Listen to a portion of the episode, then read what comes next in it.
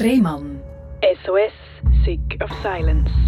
Herzlich willkommen bei SRF Virus, herzlich willkommen zu der Sendung Rehmann SOS Sick of Silence. Das ist die Sendung, wo man über Sachen redet, wo sich viele nicht getrauen, darüber zu reden, weil sie finden, mm, es geht doch niemand da oder pff, wenn ich das jetzt von mir erzähle, meinen alle, ich spinne oder irgendwie so Zeugs.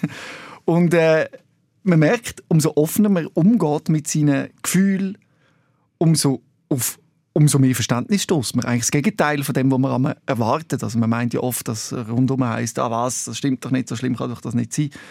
Aber äh, das Schöne ist ja, dass oft das Gegenteil der Fall ist.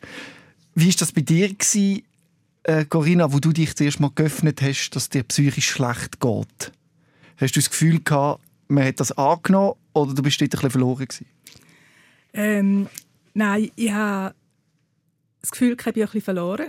Mhm. Ich habe äh, mich auch erst können dazu überwinden, um in die Psychiatrie zu gehen, wo die ganze Geschichte, die ich erlebt habe, ein vorbei war. Und habe das Gefühl, dort, äh, die Leute haben es noch nicht so ernst genommen, dass es, äh, dass es wirklich ein Problem ist für mich. Mhm. Ich habe es auch am Anfang niemandem erzählt. Ich habe das sehr für mich behalten. Auch sonst die Familie hat das für sich behalten. Und ja, also es ist dort um, eine, um schwere Drohungen gegenüber von deinem Sohn gegangen, wo das hat aushalten Ja, genau. Und da war für mich ganz schwierig, dass ich, ähm, dass ich haben müssen schützen und das Gefühl hatte, ich kann ihn nicht. Und erst, wo da vorbei war und ich gewusst habe, er ist jetzt sicher, erst dort konnte ich helfen. Eigentlich hätte ich schon viel früher noch gehen mhm. Aber man hat sich auch geschämt für die Situation. Oder wieso hast du das nicht können oder nicht wollen, früher Hilfe? Weil ich, ähm, oh, weil mein Sohn immer hat begleitet werden Er nicht dürfen allein unterwegs sein über lange Zeit. Mhm. Und ich das Gefühl hatte, wenn ich nicht mehr da bin, dann habe ich niemanden mehr, der schaut. Und, und ja, es ist einfach nicht gegangen, weil ich habe wirklich das Gefühl hatte, 24 Stunden muss ich, muss ich da sein. Also ich bin mal zum, Psych äh, zum, zu meinem Hausarzt in dieser Zeit und der hat mir dann Medikamente verschrieben. Ich habe es aber nicht genommen, weil ich Angst hatte, dass ich dann schlafe und nicht mehr höre. Mhm. Wenn, mhm. wenn, äh, Etwas passieren soll. Ja, genau. Ja. Und das, also das war wirklich massiv, ich habe fast nicht mehr geschlafen mhm. in dieser Zeit. Ständig Angst, dass deinem Sohn etwas passieren könnte. Ja. ja. Und die Lasten zu tragen auf den Schultern, oder? Und gleichzeitig dann auch noch äh, eine Mutter, die schwer krank ist. Ja, genau. Also meine Mutter hatte eine seltene Erkrankung gehabt und ist die letzten Jahre ähm, sie hat einen Luftröhrenschnitt gehabt, ist beatmet gewesen, hat sich dann nicht mehr mitteilen, also weder reden noch schreiben noch sonst etwas und geistig ist sie aber voll da und und in dieser Zeit äh, ist dann die Pflege auch, also ist schon vorher aber dort sehr intensiv gewesen. und sie ist dann auch verstorben in dieser Zeit. Also das ist zum, zum Ganzen an ist das auch noch gekommen. Mhm. Du hast einen Teil von dieser Pflege auch übernommen? Ja, also sie war schon in einem Heim. Ja. Aber meine Schwester und ich haben uns aufgeteilt, dass möglichst jeden Tag jemand dort ist. Und wenn ich dort war, habe ich die ganze Pflege übernommen. Oder auch, wenn, wir sie mal heimgenommen haben. Ähm, und ja, das war sehr komplex bei ihr mit der ganzen Situation. Mhm. Und du hast quasi eben die ganze Last mit dir umgetragen und hast nie gehabt, wo das können ablegen. Ja, ja, also es hat nicht einmal meine Familie, also Mhm. Meine Mama, meine Kinder schon, aber sonst Schwestern und so, die haben das nicht gewusst. Die haben das erst später erfahren, äh, dass mein Sohn so bedroht wurde oder bedroht wird. Mhm. Und dann, also noch nicht lange her, im Januar 20, hast du gemerkt, du brauchst Hilfe.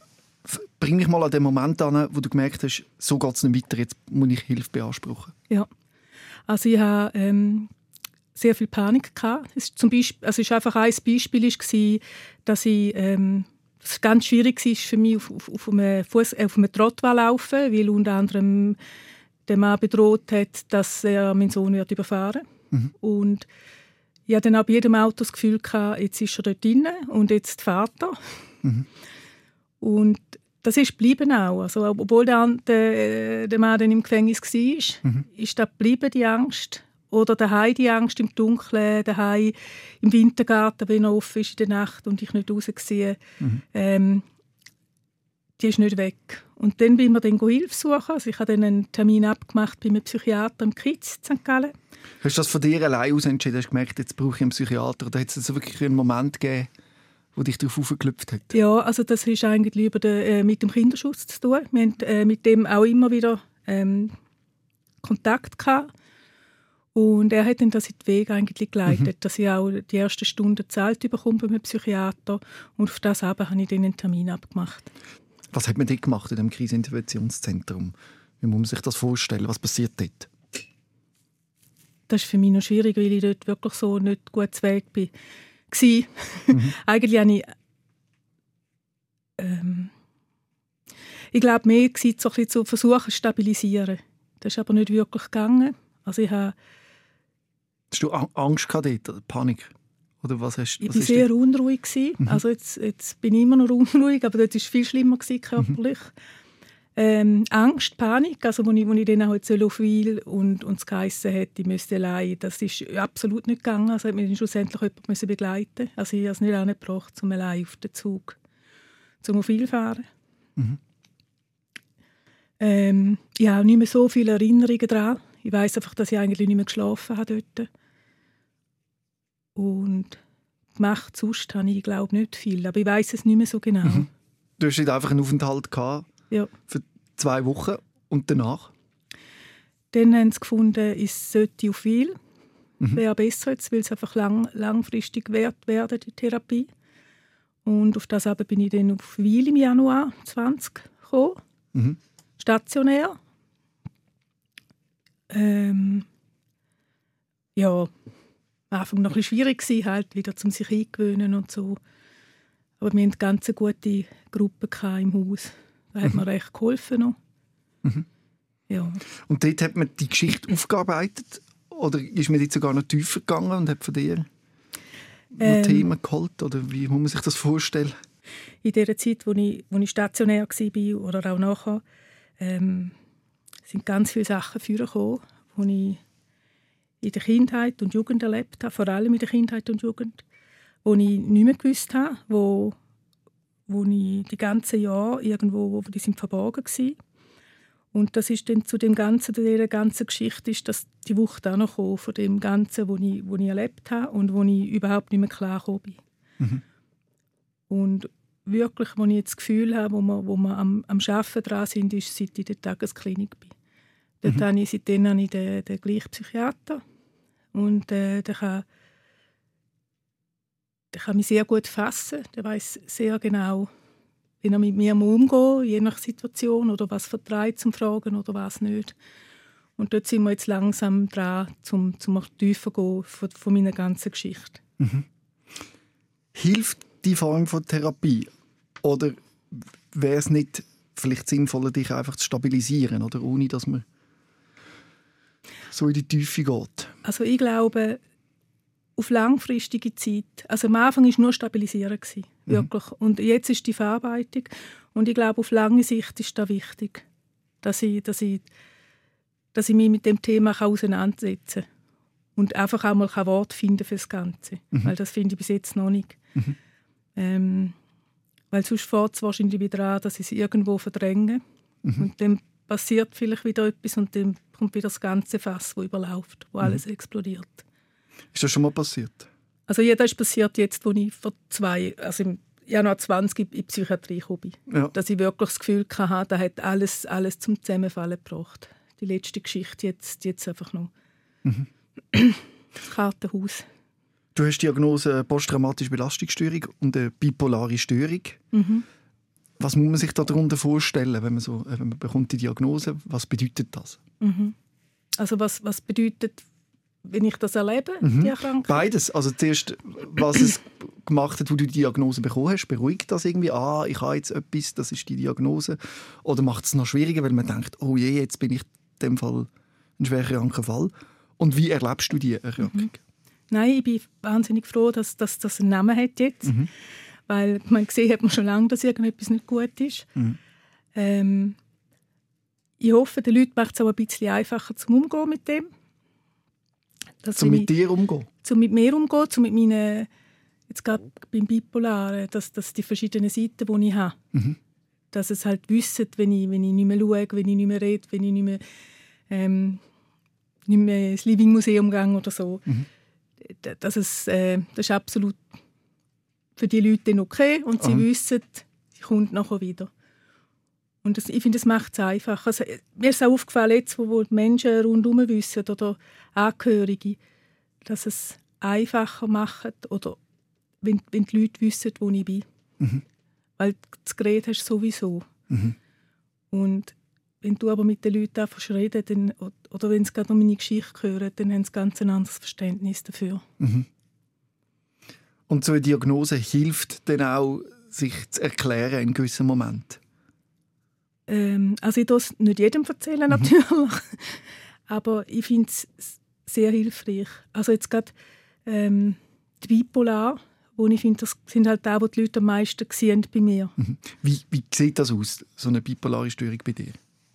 Also wenn ich wenn ich es ganz schlecht habe, dann, ähm, dann erreichst du mich gar nicht mehr so. Also ich, ich rede nicht mehr, ich schaue immer am Boden, ich schaue die Leute nicht mehr an, ich mache nichts mehr. Also ich gehe zwar dann noch viel, weil ich mich dort sicher fühle. aber dann Psychiatrie in sitzt- Wil, ja. ja. genau, in Psychiatrie. Aber tue dort dann wirklich in in einem Ruheraum in der Tagesklinik sein, allein und bin dort einfach. Und das kann über Wochen gehen. Also das ist, das ist dann nicht so schnell vorbei. Ist das so ein dissoziativer Zustand? Ja. Ja. Also auch, ja, ja, das habe ich auch. Dass ich, ja, jetzt haben wir doch nicht dauernd drin, oder? Ähm, und wenn ich so hoch reinkomme, dann... Also ich, ich denke jetzt gerade im Sommer, da habe ich es ganz extrem gehabt. Zuerst ein extremes Hoch und ein extremes Tief nachher. Und dann bin ich ähm, sehr aktiv. Also dann schlafe ich eigentlich nicht mehr und dann male ich fast, fast 20 Stunden am Tag. Also wie, wie meinst du, ich schlaf, du schlafst nicht mehr? Also nicht nicht mehr, aber fast nicht mehr. Dann sind es vielleicht zwei, drei Stunden noch in der Nacht. Ui. Aber ich, ich tue dann den Rest von der Nacht malen oder sonst machen. Und Ja. ich kann dann fa- fast nicht mehr irgendwie ruhig hocken irgendwo. Ich muss dann immer etwas machen und tun. Und habe dann auch teilweise äh, Mühe im Sommer, dass ich dann äh, Geld ausgegeben habe, wo ich nicht weiss, wohin. Dass dann einfach plötzlich das Geld weg war. Und Das erinnert aber eigentlich an eine Manie, oder? ja, ja, Ja, also Ja. eine manische Phase schon fast. ja. Und wie kannst du dich dann wieder einfangen in so einem Moment, wenn du eben eine schwere Phase hast, sei es positiv oder eben, dass es schlecht geht und du nur noch im Ruheraum bist. Wie kommst du da wieder in die Gänge? Ähm, das kann ich selber nicht steuern. Also, wenn es mir gut geht, weiß ich, wenn ich eigentlich, was ich sollte vielleicht ein bisschen machen sollte, dass ich mal raus sollte oder so. Aber wenn es wenn so ist, dann in dieser Situation, dann kann ich es nicht mehr. Ähm, wenn ich das Gefühl habe, ist auch wieder, dass ich, dass, dass, dass ich am meisten so der, der, der Stasny, der, der, mein Psychiater, mich an Menschen dort noch ein bisschen auffangen kann. Also ich kann es auch nicht kehren, dass man nachher super geht, aber er löst manchmal so ein bisschen das Hebel aus oder, oder durch Gespräche, die er hat, oder dass er mich einfach dort versucht zu stabilisieren. Du hast gesagt, in dieser unglaublich schwierigen Zeit, dort hat es auch etwas Gutes gehabt. Ja. Was war dort? Gewesen? Ja, also ich habe, ich habe ähm, eben, als ich im Januar gekommen bin auf, auf viele Psychiatrie, habe ich eigentlich gar nichts gemacht. Dann habe ich angefangen zu lesen. Ich habe das Gefühl, ich habe ja eh nichts anderes. Ich habe ja nie etwas anderes gemacht. Ähm, und dann bin ich auch dort mal ins Living Museum lesen. Living Museum. Ja. Wir haben es schon zum zweiten Mal gesagt. Was ist das, das Living Museum? Ähm, also das Living Museum ist... Ich nehme es mal vorweg. Für viele ein Paradies. Ja, Oder? ja, ja. Ein, ein traumhafter Ort, Ja. ein unglaublicher Ort. Ja. Aber ich will nicht Wort wegnehmen. Bist du auch schon mal Ich, ich bin gewesen? auch schon gewesen, darum ist das gerade meine Reaktion. Es ist wirklich ein wundervoller Ort, wo Kunst entsteht, wo psychisch kranke Menschen gemeinsam arbeiten. Und jetzt Ja. erkläre ich es, aber ich will es mit deinen Worten hören. Also, eben, das, das, das Living Museum, das Lustig ist ist... jetzt auch gerade, wie du ins Strahlen kommst, Ja, oder? gell? Dir geht gerade der Kopf auf, nur wenn du Living Museum Ja. hörst. Also es, Ja. es, man merkt, es funktioniert. Aber erzähl. Das ist ein, ein riesen Teil von, von meiner Therapie, das Living Museum. Also wenn ich, wenn ich, wenn ich, wenn ich das nicht hätte, wäre ich sicher noch nicht so weit, wie ich jetzt bin. Also das ist äh, ein Ort in, auf dem Areal der Psychiatrie, wo Menschen ankommen, die stationär sind, Tagesklinik oder ambulant. und dort können go gestalten, Musik machen. Also es hat Holz, es hat Ton, es hat Glas. Ähm, ist sehr bunt drin, wenn du reinkommst. Es hängt überall viel Kunstwerk, es stehen viele Kunstsachen rum. Äh, Menschen, dann hörst du es wieder irgendwo Musik machen und singen. Ähm, sehr lebendig und sehr bunt. So wie die Menschen dort drinnen. Mhm. Du merkst einfach, dass das Menschen sind, die ein ganz anderes Potenzial haben Menschen mit einer psychischen Erkrankung. Also das Ab siehst du an der an der Arbeit, wo, ja. entsteht. Aber ja. du bist dort reingekommen und dann entsteht da so ein gewisser Druck, oder? weil selber hast du noch keine Erfahrung gehabt, künstlerisch, als Malerin oder eben beim ja. Schnitzen, weiß nicht was. Und ich stelle mir es noch schwierig vor, wenn man dann dort rein, also hast du dort müssen gehen oder hast du mal schauen ja. oder wie hat das stattgefunden? ja, ein bisschen gehen. Mhm. Es gehört die Therapie am Anfang, aber dort hatte ich halt die Mühe, weil ich niemanden kennt habe und, und dann musst du an einen Ort wieder, ja, ist ein bisschen schwierig Mhm. Und eben dort habe ich dann zuerst noch gelismet, mhm. weil ich einfach da gar nicht geschafft hätte, zum am Anfang irgendwie versuchen malen oder schnitzen. Das ist nicht gegangen. Und irgendwann mal beim Schnitzen ist, ist zuerst habe ich angefangen mit Schnitzen dann. Und hatte immer so das Gefühl gehabt, ja, ich würde Salatschüssel und so machen. Mhm. Und der Leiter vom Holz hat gefunden, doch einfach mal anfangen, etwas ohne Vorstellung. Du wirst sehen, es werden die schönsten Sachen sein, die dir am meisten bedeuten nachher. Mhm. Und das ist dann irgendwann auch so gewesen, dass ich dann einfach mal gefunden habe, einmal anfangen zu schnitzen, wieder eine Salatschüssel, aber schlussendlich ist dann die Salatschüssel ein Engel gewesen. Und nach dem Engel habe ich dann wirklich angefangen, Figuren zu schnitzen. Und der Engel hat dann tatsächlich so eine Bedeutung für dich gehabt? Ja. Wie der ja. entstanden ist? Ja. Weil er wirklich, ohne, ohne dass ich überhaupt einen Engel machen will, ist es ein Engel geworden. Und das ist so ein das Erste. Von dort habe ich gewusst, was er damit meint. Mhm.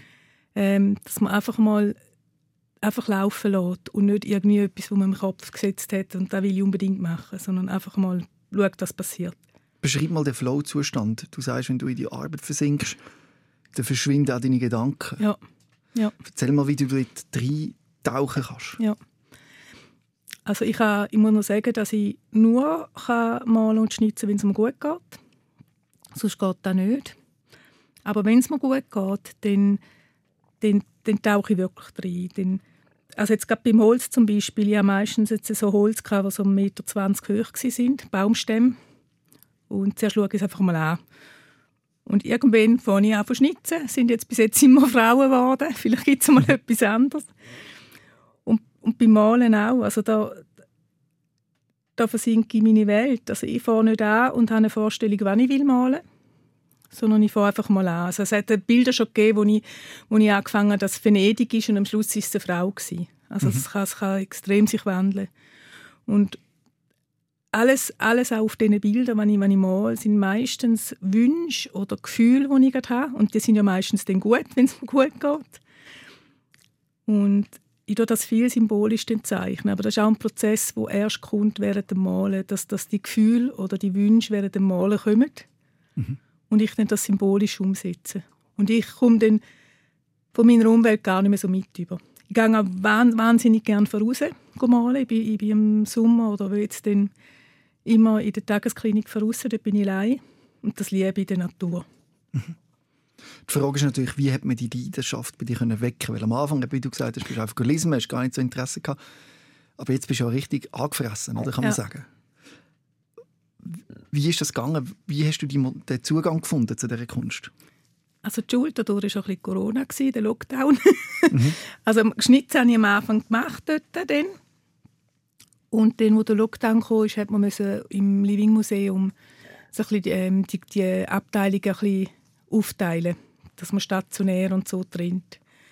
Und, äh, und dort bin ich dann irgendwie halt dann bei dem Kunst und Medien gewesen, wo es malt. Und dann hat es mir irgendwie einfach gepackt, dass ich das Gefühl hatte, jetzt, habe ich, jetzt es mich seit zwei Monaten, jetzt mag ich nicht mehr. Es hat mich völlig... mhm. und, und einfach mal angefangen zu malen. Und, und das erste Bild, das ich dann, das ich dann gemalt habe, ist, aber ist eigentlich schon, also man, man erkennt meine Bilder und man erkennt vom ersten Bild an, erkennt man meine Bilder, dass sie von mir sind. Und das erste ist so, äh, das, das Mädchen mit dem Perloring, wo aber kein Perloring hat, sondern einen Vogel auf dem Kopf. Ich weiß nicht, was ein Perlo-Ring ist. Was ist ein Perlo-Ring? Perle. Ohrenring. Kennst du das nicht, das Perle- Bild? Das glaub- Mädchen mit dem Perloring. Ich, glaub, ich habe viele Bilder von dir gesehen. Mir ist vor allem das eindrücklich zurückgeblieben in der Badewanne. Ja, das ist mein Lieblingsbild. Ah, schau jetzt. Auch meins mit den Spinnweben an den Füßen. Ja. ja. Das Bild hat mich... Das ist bei mir reingegangen. Zum, Im Zuschauer ist es natürlich schwierig. Der hört das und kann keine Bilder anschauen. Dann geben wir ihm doch jetzt gerade die Anleitung, wo er die Bilder sieht. Oder du hast eine Homepage. Der Homepage, ja. Wie heisst die? Steig, sag mal schnell. Das ist Pinselstrich. Nein, Pinselstrich und Schnitzerei.ch. Alles im Wort. Genau, www.pinsel-und-schnitzerei.ch. Dort sehen ihr die Bilder.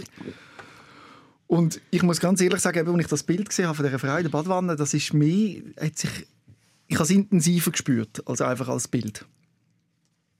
Ja. Also eben, das, ich, ich, ich glaube, weil in meine Bilder hat es immer eine Geschichte dahinter. Ich tue nie einfach einmal ein paar Blümchen malen oder so.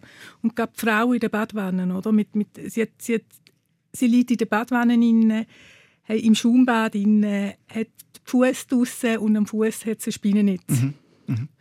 Wo einfach wo ich mir einmal so wünsche, dass ich die mal die Ruhe finde und einfach kann so entspannen und bis die Spinnennetz an den Füßen sind. Obendrein, ich weiss nicht, ob du das auch gesehen hast, jetzt noch Shampoo. Das ist nicht äh, das Trauma-Shampoo. äh, Ich weiss nicht, vielleicht noch das Schauma-Shampoo. Ja, das haben wir jetzt immer gehabt, Ja, ja, Schauma-Shampoo genau. jetzt. Jetzt gibt es Trauma-Shampoo. Ähm, also ist eben wirklich auch eines, eines von meinen... Oh nein, es ist mein Lieblingsbild. Ja. ja, Hat nicht noch eine Katze drauf? Kann das sein? dort nicht, aber ich aber habe sehr viele Katzen. Gell? Eben, die Katzen sind mir Ja, abgeblieben. schwarze Katze. Mhm. Und zwar habe ich daheim eine schwarze Katze, den Felix. Mhm. Und der bedeutet mir auch viel. Also der ist viel bei mir, der hat mich total um den Finger gewickelt. Mhm. Macht, was er will mit mir. Und, ähm, und der siehst du viel, viele Bilder. Mhm. Weil er mir, auch für mich sehr beruhigend ist.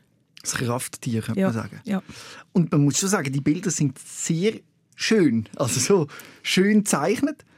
Und du hast, hast vorher nie gezeichnet. Nein, nein. Ein verborgenes Talent. Ja. Wie kann das sein, dass du das jetzt plötzlich kannst? Das ist das Gleiche, wie wenn einer weißt, noch nie Musik gemacht hat und dann ein bisschen ans Klavier sitzt und plötzlich spielt er ein schönes Lied, oder? Kann man sich so ähnlich vorstellen? Du, also, die Gedanken haben wir nie gemacht. Ja.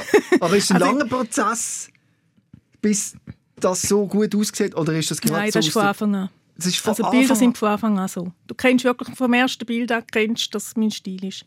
Mhm. Es hat leichte Veränderungen gegeben, jetzt nicht bewusst, aber man kennt es immer. Mhm. Wahrscheinlich ist, ist sogar drauf das erste Bild, ähm, das Mädchen mit dem Perloring, ist auf der Homepage auch. Mhm. Ähm, ich habe übrigens selber ich habe, äh, die Pflegeausbildung gemacht Mhm. und habe vor, 30, vor über 30 Jahren habe ich ähm, unter anderem in der Psychiatrie in Wiel die Ausbildung gemacht, also dort, wo ich jetzt bin. Mm. Auch dort den Abschluss gemacht. Also ich kenne es jetzt ein bisschen von beiden Seiten her. Wobei es vor 30 Jahren natürlich noch ganz anders war, als, als heute ist. Ja. Ja. Was, was, äh, vielleicht ich gerade noch schnell einhocken. Was, was hat sich vor allem verändert in der Psychiatrie in den letzten 30 Jahren? Viel. Viel. also was, was mir noch so geblieben sind, sind die, die Säle mit den Leuten. Ähm, die Leute hast du halt angebunden noch. Also es sind ganz viele Sachen, die nicht mehr möglich sind. Du hast auch nicht so die Beschäftigung für die Leute. Sie sind dann einfach irgendwo gesessen und haben gewartet, bis Abend wird. Und heute sieht das im Wiel, auf jeden Fall im Ja. Living Museum in der Psychiatrie, ganz anders aus. Ja, ja, ganz anders. Man wird gefördert und gefordert. Beides, ja. Ja. ja. Und es ist ja so, das hat, der Stil hat ja einen Namen, oder? Sagt man, oder? Man, man, man redet ja zum Teil, wenn Menschen mit einer psychischen Beeinträchtigung so Arbeiten machen von Art Brüt. Sag, ist das richtig? Keine Ahnung. Ich, ich habe gemeint, das nennt man so. Und da kann man so darüber diskutieren, ob es das jetzt eben ist oder nicht. Aber was ich, auf was ich raus will, du giltst als ernstzunehmende Künstlerin. Also du machst auch Ausstellungen, du hast auch schon Sachen verkauft. Genau, ich habe schon sehr viel verkauft. Äh, ein Anlass, wo mir sehr geblieben ist, ist dort mal vor einem Jahr ist das gewesen, im Lagerhaus, Museum im Lagerhaus St. Gallen, wo wir mit dem Living Museum ausgestellt haben. Das ist eine sehr lebende Ausstellung gewesen. und dort haben auch ein paar Künstler vor Ort gemalt. Und ich war auch dort. Gewesen. Und das hat mich sehr beeindruckt, teilweise von den, von den Leuten. Also es gibt Geschichten, dass zum Beispiel eine Besucherin gekommen ist, mit mir geredet hat und sie am Schluss dort brüllt hat, weil sie so berührt war von meinen Bildern. Und das sind so Erlebnisse, die ich nicht mehr vergesse.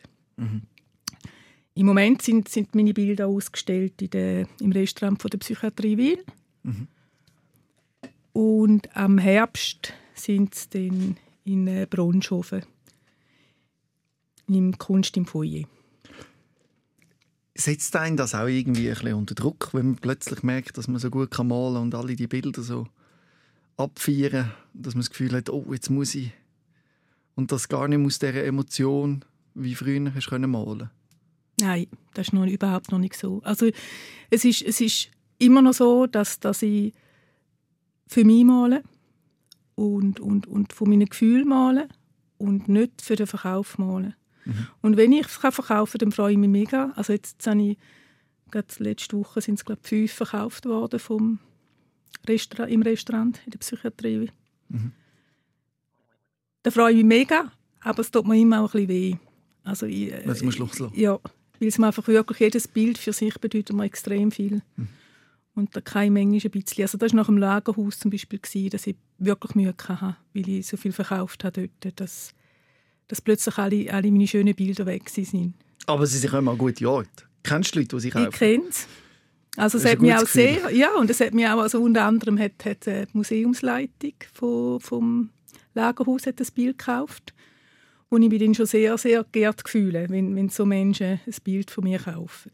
Mhm. Ich habe übrigens schon, ähm, ich würde immer wissen, wer meine Bilder kauft und es hat es auch schon gegeben, dass jemand das Bild hat wollte und ihr habe ich es nicht verkauft, weil, ich, weil, ich, weil es für mich so nicht gestimmt hat. Weil Mhm. ich gefunden habe, ich will nicht, dass mein Bild zu ihr kommt. Ui, Also es geht... das stelle ich mir noch schwierig vor. Wie sagt man das? Wie sagt man das jemandem? Ich habe es dann nicht ich gesagt, sondern jemand vom Living Museum, der dort arbeitet. Und sie hat das aber super gemacht. Sie hat gefunden, im Moment geht das nicht, weil ich stationär und dann können wir da keine Bilder verkaufen so. Ich hoffe, sie lässt den Podcast nicht. Macht nichts. Okay, ja. Aber ich verstehe es. Das sind deine Gefühle, Ja. die irgendwo parkiert Ja, werden. auch. ja. Und ganz tiefe Gefühle und ich will, das geht nicht bei jeder Person, dass ich die geben kann. Also für mich, das würde mich fast schudern bei gewissen Personen, wenn ich wüsste, der, mein Bild hängt jetzt bei denen in der Stube. Mhm. Geht nicht. Aber das ist noch, zum Glück nicht der Normalfall. Also Ja. meistens, Normalerweise meistens, die Leute, die deine Bilder sehen, verstehen sie auch. Also emotional meine ich. Man muss sie auch emotional verstehen, nicht nur optisch. ähm, Also, wenn Also- ich kann nur von mir erzählen, wenn ich deine Bilder anschaue, macht es mit mir etwas. Also ich spüre es. Ja. Viele verstehen schon nicht gerade, was ich eigentlich ausdrücke, weil ich sehr symbolisch male. Und trotzdem tut es viel auslösen bei den Leuten. Und ich tue auch den Leuten das überlassen, wollen wissen, was meine Gedanken sind im Bild oder haben sie ihre eigene Geschichte in dem Bild. Man sollte es ja nicht machen, oder? Sagt man als Künstler seine Kunst erklären. Weil oftmals der, der es anschaut, tut so viel, äh, so fest eine eigene Geschichte rein, dass es schon fast enttäuschend ist. Wenn man dann die andere Geschichte hört. Also schon auch fasziniert, aber dann ist es nicht mehr das eigene. Ja, Also ich kenne das bei Musik. Äh, ich habe ja viele von meinen Idolen getroffen, die Text geschrieben Ja. haben. Und ein paar Texte haben mir die Welt bedeutet. und nachher, wenn mir dann der Künstler, der das geschrieben hat, einfach gesagt ja, du, das habe ich einfach so, weil es sich gut gereimt hat, geschrieben, mich das so enttäuscht.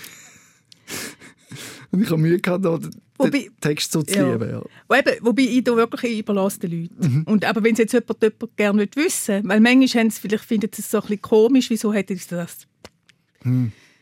Was soll jetzt da? Aber du gehst relativ offen eben jetzt um mit deinen äh, psychischen Schwierigkeiten und das ist eigentlich etwas Neues. Das Ja. machst du jetzt auch durch deine Kunst. ja. Gibt es ein Bild, wo das besonders Überwindung gebraucht hat? ich tue nie etwas Negatives oder selten, aber das sieht man dann eben nicht so. Ein, ein Bild habe ich zum Beispiel, wo, ja übrigens muss ich noch sagen, auf meine Bilder sind fast nur Frauen, ähm, weil es einfach meine Geschichte ist und das erzähle ich meine Geschichte und darum sind es Frauen. Und, und das eine zum Beispiel hat, hat äh, auf dem Arm ein Chamäleon mit äh, so Flügen und so rundherum. Und dort ist jetzt zum Beispiel auch eigentlich noch so nicht unbedingt positiv. Also das Chamäleon ist mein Psychiater und, und die, die Flüge und so meine schlechten Gedanken. Und die Zunge hat er aber noch drin, das Chamäleon. Also irgendwie hoffe ich mal, dass, dass man kann helfen die packen. Es klappt aber noch nicht so. Mhm. Aber das ist dann schon eines von diesen eher negativen, wobei mhm. sie aber nicht wirklich negativ ist. Mhm. Und, und sonst sind aber meistens Träume, eben wie die Frau in der Badewanne, wo mhm. sich sehnt nach, nach Entspannung, nach dieser Ruhe, absolute Ruhe. Ähm, und das sind schon die Sachen, die ich am meisten male. Das Living Museum ist so wichtig im Recovery-Prozess von psychisch kranken Menschen, die dort einen Zugang finden eben zu dieser Kunst. Trotzdem ist es nicht Standard. Es gibt nicht an jeder Psychiatrie die Möglichkeiten, ja. oder? Also die Leitung Rose Ehemann, die ist, ähm, die ist auch sehr dran in der Schweiz. Dass man, also nicht nur in der Schweiz, weltweit, dass man das auch verbreitet. Und, und es gibt jetzt immer mehr so Living Museum, wo sie sagen, ich ist, glaub, wir sind glaube das zweite gewesen. Ich glaube, zuerst war New York. Gewesen. Mhm. Es ist eine Weile lang auf New York gegangen und hat dann das Zwiel aufs Bein gestellt. Und jetzt, jetzt gibt es immer mehr und das, das hoffe ich auch und wünsche es auch diesen Leuten, dass das immer mehr ähm, wird geben in der Psychiatrie und der Zugang der Menschen für die Kunst kann öffnen Dass sie einfach von einer anderen Seite sich können ausdrücken können. Die Krankenkassen müssen das natürlich auch verstehen. Ja. Das ist etwas, dass die Therapie dir zumindest oder auch vielen dort mehr hilft oder gerade so gut hilft wie eine tiefgehende Psychotherapie. Ja. Ähm, also bei mir ist bis jetzt äh, erst Zeit. Ja. Aber es ist natürlich nicht bei allen so, dass es immer gleich gezahlt wird. Also stationär gehört es eh dazu. Aber wenn es nach einem Ambulante geht, dann ist es nicht bei allen so, dass es immer gezahlt wird. Mhm. Ähm, wie kann man dem mehr Anerkennung schenken? Oder wie kann man das klar machen, dass das wirklich im Heilungsprozess hilft? Das kann man ja irgendwie auch feststellen, oder? Da kommen ja Leute rein in das Living Museum, denen geht es wie dir mhm. psychisch sehr schlecht. Mhm. Und das ist ja messbar eigentlich, mhm. die Verbesserung, die du dass, erlebst. Dass einem gut tut, absolut mhm. gut tut. Ähm, also ich glaube, das Beste, was du machen kannst, ist, ist das verbreiten. Wie es jetzt auch ist, die, die Sendung, mhm. dass Menschen wirklich davon hören.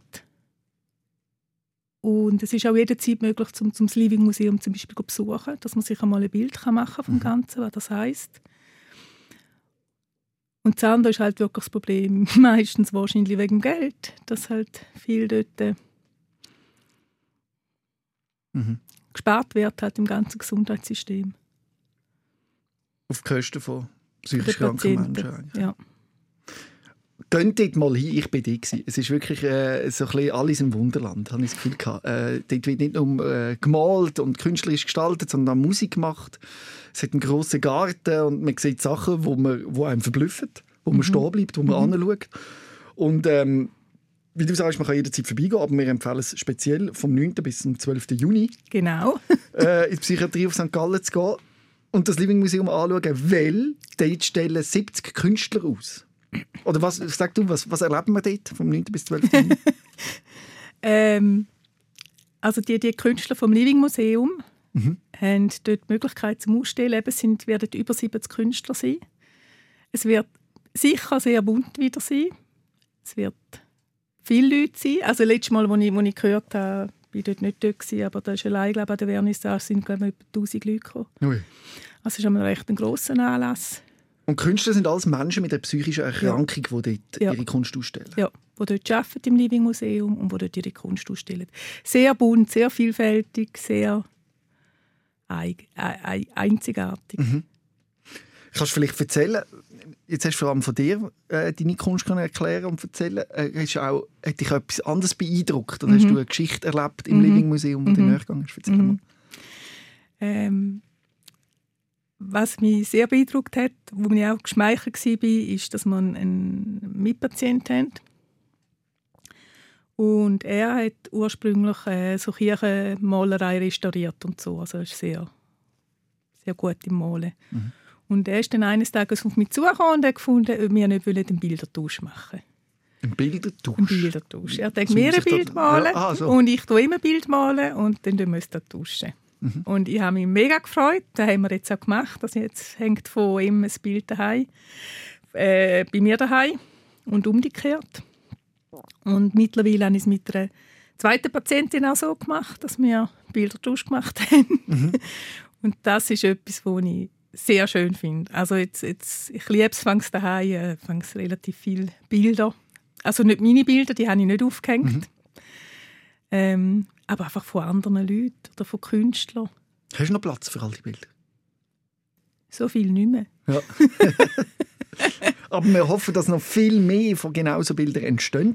Und wenn du eben im Sommer nicht kannst, ins Living Museum auf Wiel dort, äh, bei der Psychiatrie die Vernissage anschauen oder die ganze Ausstellung vom 9. bis 12. Juni, dann hat man die Möglichkeit auch im Herbst, 15. September bis 15. Dezember, vier Monate lang, hast eine Ausstellung unter dem Namen Kunst im Foyer im Bronschhofen. Ja, das ist ja Zwil. Also ja. Das ist meine erste Alleinausstellung. ich bin schon noch ein bisschen äh, nervös auf das. Wie viele Bilder, was steht dort? Wie viele Bilder hast du eigentlich? Also jetzt nicht mehr so viel. Also ja, da muss ich vielleicht noch sagen. Und die, die verkauft hast, lehnst du die aus für die Ausstellung? Nein, nein. Nein, nein, das gehört den Leuten. Also insgesamt in diesen zwei Jahren habe ich ca. 150 Bilder gemalt. Was? Ja. Das ist schon ein riesiger Output. Und im Moment habe ich, habe ich vielleicht noch 40 Bilder. Mhm. Ähm, wie viel das im Herbst werden sein, kann ich nicht sagen, weil je nachdem, wenn ich zu Weg bin, mal ich schon noch einige Bilder bis dorthin oder ich mal gar nicht. Also das kann ich gar noch nicht sagen. Das passiert oder das passiert nicht? Du lässt dich quasi von der Kunst übermannen oder wie soll man das sagen? Ja, also ich kann auch, ich kann es auch nicht. Also wenn es mir nicht gut geht, ich kann es nicht, dass ich denke, geht gar nicht zum Malen. Ähm, ich habe jetzt daheim ja zum Beispiel ein, ein Atelier seit einem Jahr mit meinem Sohn zusammen in einem Schulhaus, haben wir, wo leer steht, haben wir ein, ein, ein, ähm, ein Zimmer können mieten mhm. Also das ganze Schulhaus ist ja verschiedene Künstler und so vermietet. Und, ähm, und dort ist auch, wenn ich gehe, wenn es mir nicht gut geht, dann denke ich, komm, jetzt probiere es, dann gehe ich rauf und dann hocke ich drei Stunden dort vor dem Bild und, und kann nicht malen. Mhm. Es geht einfach nicht. Und da kann ich gar nicht beeinflussen. Aber wenn es mir gut geht, dann, dann läuft es. Nimmt mich trotzdem noch Wunder, die Phase. Sind die, können die täglich schwanken oder sind das Wochenphasen? Oder wie muss man sich das vorstellen? Wochen oder Monate sogar. Ja. Also die letzte Extremphase war jetzt zwei Monate gegangen, wo ich nichts mehr gemacht habe. Mhm. Wo ich wirklich nichts mehr mache, nur noch, nur noch allein im Zimmer bin. Ähm, ja, das macht es sehr schwierig. Also ich habe teilweise schon das Gefühl, es wird nie mehr gehen. Ich kann nie mehr malen. Da passiert nichts mehr. Mhm. Und irgendwie ist es dann wieder gekommen. ja. In welcher Phase bist du jetzt gerade? In einer Zwischenphase. Nicht ja. so gut. Also im Moment mal, also jetzt bin ich auch jetzt, weiß auch nicht, zwei Wochen oder so nicht mehr im Living Museum gewesen. Mhm. Weil es einfach nicht geht. Und dann verträgen auch die Leute nicht. Das ist dann nicht nur, ja. Ja. Und das Datum von dem Juni sitzt dir nicht im Nacken, das Gefühl hast, eben da, jetzt haben wir es doch ein bisschen. also, wenn wir, Aber du kannst es nicht kontrollieren. Nein, und, und, was mir eben extrem im Nacken sitzt, ist, dass, dass ich erst jetzt, nachdem ich Bilder hängen im, im Restaurant erfahren habe, dass Bilder, die man ausgestellt hat, schon nicht mehr dort zeigen mhm. Und dass ich im Moment keine Bilder mehr habe. ja. In dem Fall. Aber ich habe mich jetzt auch noch nicht angemalt. Aber ich lasse mich jetzt daran nicht, nicht stressen. Aber also, sind wir ehrlich, das ist ein wunderbares Luxusproblem eigentlich. Ja. Dass du etwas kannst erschaffen kannst, das so viel Erfolg hat und es kommt oder es kommt nicht. Ja. Und ich hoffe, du musst dir da nie richtig Druck machen. Nein, tue ich auch nicht. Kannst es einfach annehmen. Und du bist ja auch zu diesen Bildern gekommen, wie, es, wie sagt man, das Kind zum... Wie sagt man das? Das ist ein Sprichwort.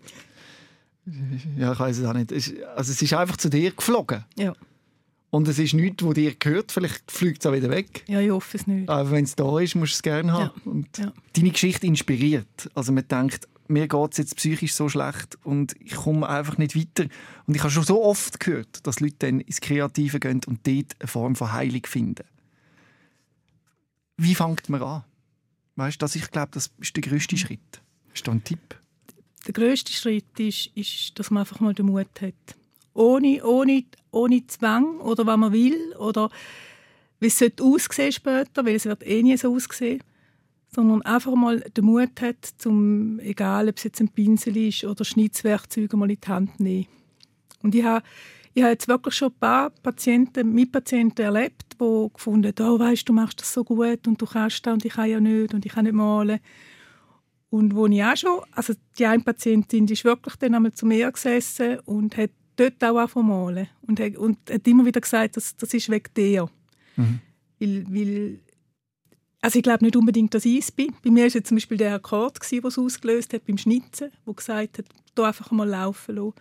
Und ich glaube, wichtig ist, dass man sich da bewusst wird, dass man nicht irgendeine spezielle Vorstellung haben sondern einfach mal schauen, was passiert.